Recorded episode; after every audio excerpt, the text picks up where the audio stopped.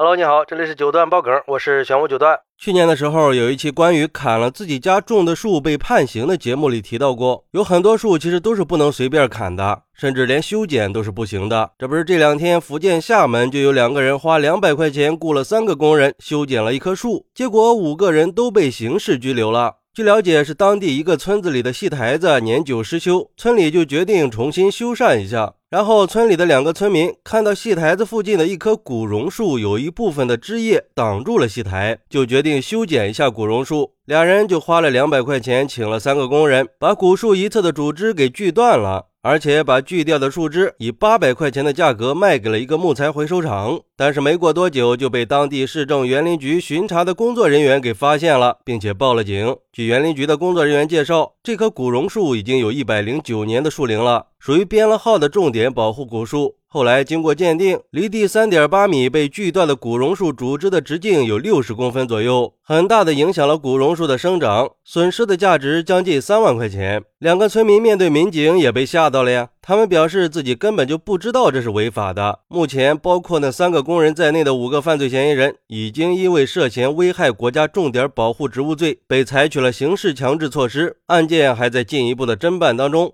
你说那三个工人都多冤呀，赚了两百块钱，把自己给送进去了。不过对于这个事儿，有网友认为，如果再生长，可能会破坏房屋呀，这个损失园林局会不会赔呢？如果百年榕树发生树枝断裂砸伤了人，这个谁来承担责任呢？再说了，榕树在福建多的就像大米一样，啥时候成了重点保护植物了？福州是被称作榕城的，要不然让园林局把榕树全部搬家里去保护吧，没有比这个更离谱的了吧？这俗话不是说古人栽树，后人乘凉吗？这怎么成了古人栽树，后人遭殃了？我就想知道这损失三万块钱是谁损失了？而且有些东西是物极必反的。我理解珍贵植物保护立法本意是好的，可是现在农村很多人都说树长到一定大了就得砍了。因为如果不砍的话，政府拿个牌子一敲，没有补偿不说，碰到你想盖房子的时候，动一下都不行。所以说，大树也好，珍贵也罢，总得有人种了，你才有的保护吧。现在这样，树没大就砍了，珍贵的树也没人种了，这应该不是立法的本意吧？还有网友说，这种规矩应该改一改了。我们小区的开发商就是不懂这些，种了木棉树，结果一到夏天，像棉花一样的东西到处飞。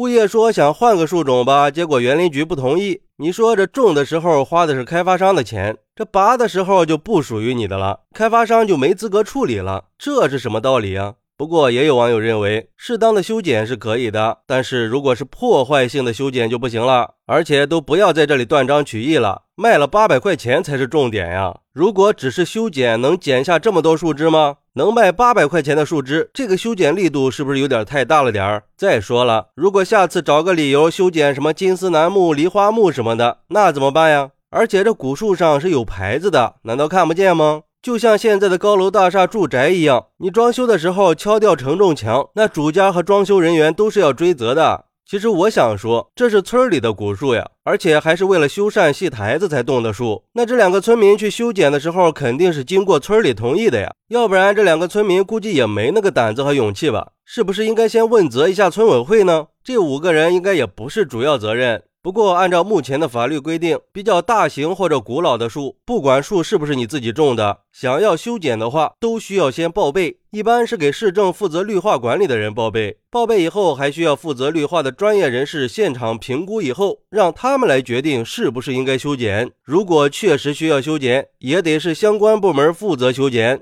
更何况这次还是百年古树，肯定是要承担法律责任的。希望可以通过这个事儿增强一下滥砍滥伐可能会构成犯罪的法律意识，千万不要因为不懂法触犯了法律，这个代价还是很大的。就像这五个人一样，你说他们冤不冤吧？就因为砍几个树枝，就有可能要被判刑，这教训多深刻呀！而且这种情况在农村是经常发生的，就当是上了一堂普法课吧，还是有很强的警示意义的。好，那对于这个事儿，你有什么想说的呢？快来评论区分享一下吧！我在评论区等你。喜欢我的朋友可以点个关注，加个订阅，送个月票。拜拜。